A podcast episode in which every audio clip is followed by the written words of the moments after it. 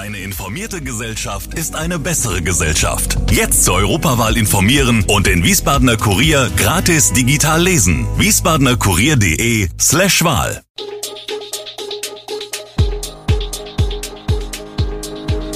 Gude, unser morgendliches News Update. Das Wichtigste aus Wiesbaden für Sie im Überblick.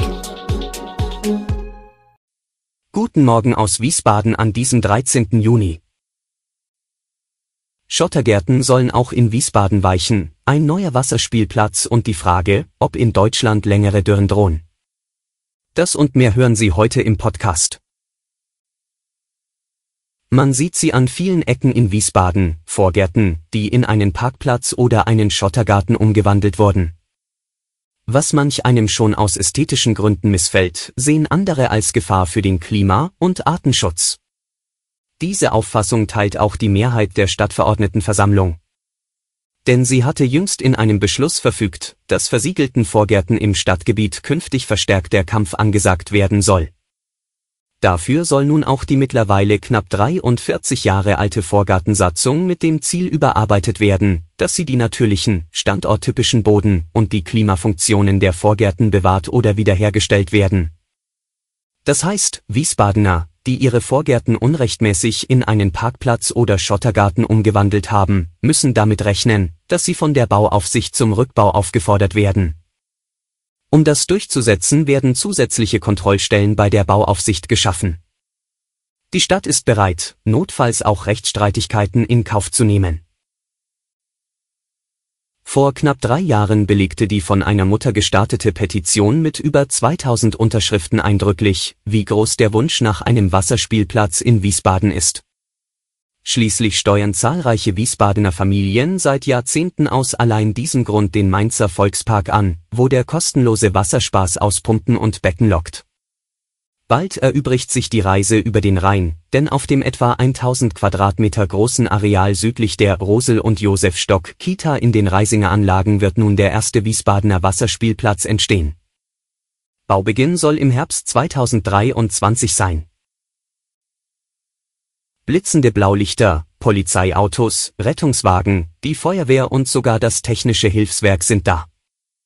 Es ist ein Großeinsatz und alle sind dabei. Diesmal aber gibt es keinen Grund zur Sorge.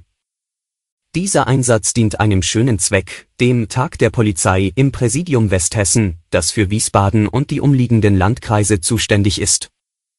Am Sonntag öffnete es an seinem Standort am Konrad-Adenauer-Ring die Türen und die Menschen ließen sich nicht zweimal bitten. Über 11.000 Besucher wurden zwischen 11 und 17 Uhr gezählt.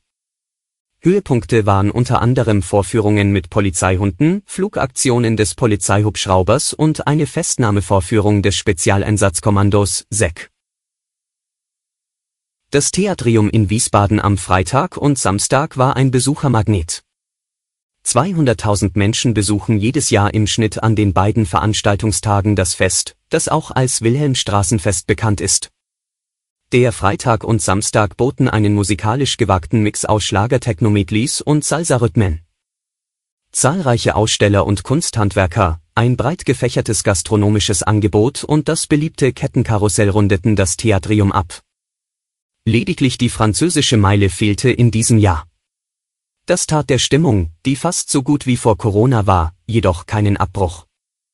Viele Wiesbadenerinnen und Wiesbadener nutzten die Gelegenheit außerdem, um sich nach zwei Jahren Pandemie wieder einmal in Schale zu schmeißen. Führt der Klimawandel dazu, dass Deutschland austrocknet? Nach den sehr trockenen Sommern 2018 und 2019 war auch dieser Mai ungewöhnlich trocken und warm.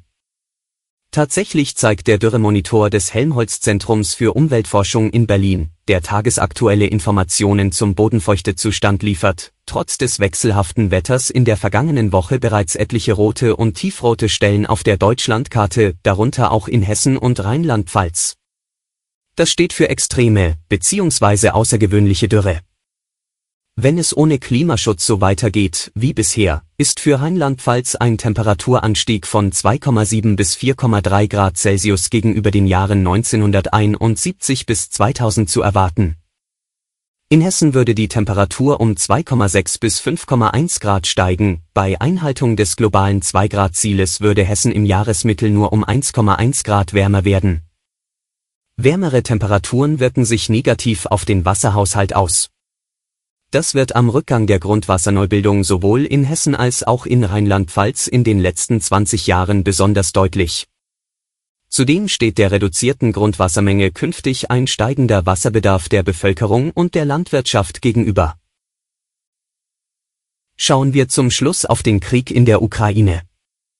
Der ukrainische Botschafter Andriy Melnyk erwartet von Bundeskanzler Olaf Scholz, dass er bei einem Kiew-Besuch die Lieferung deutscher Panzer in die Ukraine verspricht.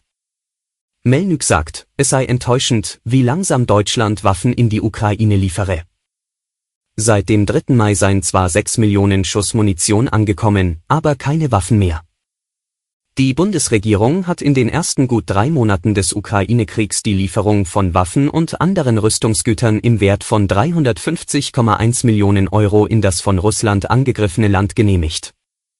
Das geht aus einer Antwort des Bundesministeriums für Wirtschaft und Klimaschutz auf eine Anfrage der Linken hervor. Alle Infos zu diesen Themen und noch viel mehr finden Sie stets aktuell auf wiesbadener-kurier.de. Gude Wiesbaden ist eine Produktion der VRM von Allgemeiner Zeitung, Wiesbadener Kurier, Echo Online und Mittelhessen.de. Redaktion und Produktion die NewsmanagerInnen der VRM. Ihr erreicht uns per Mail an audio.vrm.de.